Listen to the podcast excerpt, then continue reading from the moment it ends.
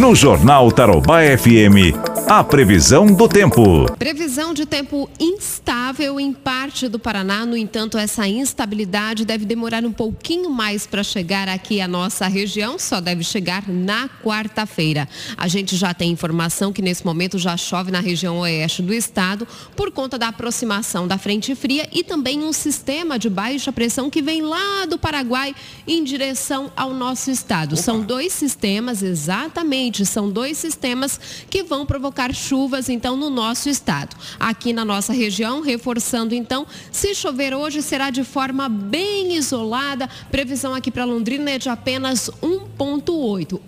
Amanhã, aí sim, vem uma chuva um pouco mais volumosa. A meteorologia até atualizou aqui as informações.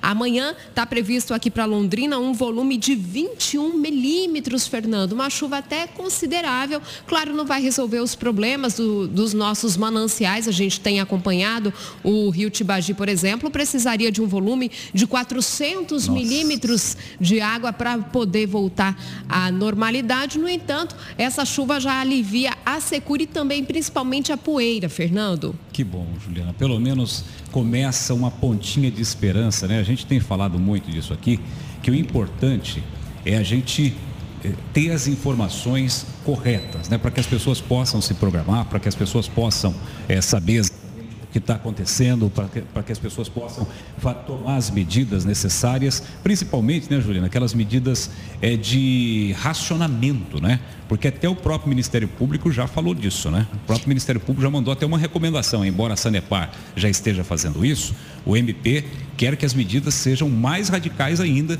no sentido de racionar água.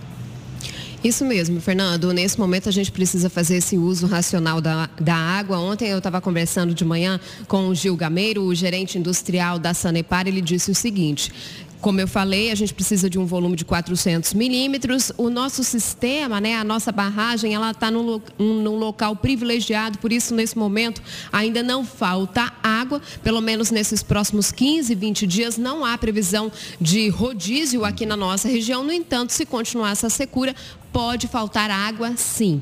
Só com relação às temperaturas, Isso, Fernando, vamos então falar das temperaturas rapidamente. A gente já percebeu que as, as, temperaturas estão mais altas justamente por conta da aproximação dessa frente fria. Ela faz isso mesmo, ela muda também as temperaturas, elas ficam mais altas. Hoje a máxima prevista para nossa cidade é de 28 graus. Tá Amanhã, temperatura despenca e não vai passar dos 20 graus no período da tarde. Vixe, Maria, qual vai ser a mínima então amanhã? Amanhã a mínima ainda continua alta. Amanhã a mínima de 17 graus. A gente vai sentir bastante frio no período da tarde. Tá bom, querida. Até amanhã, Juliana. Até amanhã.